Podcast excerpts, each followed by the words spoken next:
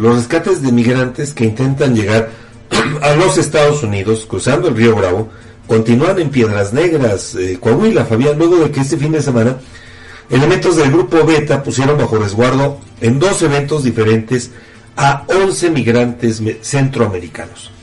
El Instituto Nacional de Migración dio a conocer que cinco son miembros de una familia de origen guatemalteco, una mujer y un hombre adultos y tres menores de edad masculinos, además de seis mujeres procedentes de Honduras, tres mayores de edad y tres niñas.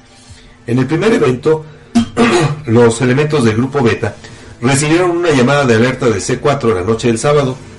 Los agentes se trasladaron en aerobote hasta la colonia Morelos, en donde los cinco migrantes guatemaltecos se encontraban en el agua que registraban temperaturas muy bajas. Uno de los niños de cinco años de edad estaba semi inconsciente. Se le proporcionaron sabas térmicas y de inmediato los cinco integrantes del núcleo familiar fueron trasladados al sitio conocido como Puente de Ferrocarril, en donde ya se encontraba una ambulancia de la Cruz Roja Mexicana, por lo que fueron trasladados al Hospital Salvador Chavarría para su valoración y atención médica.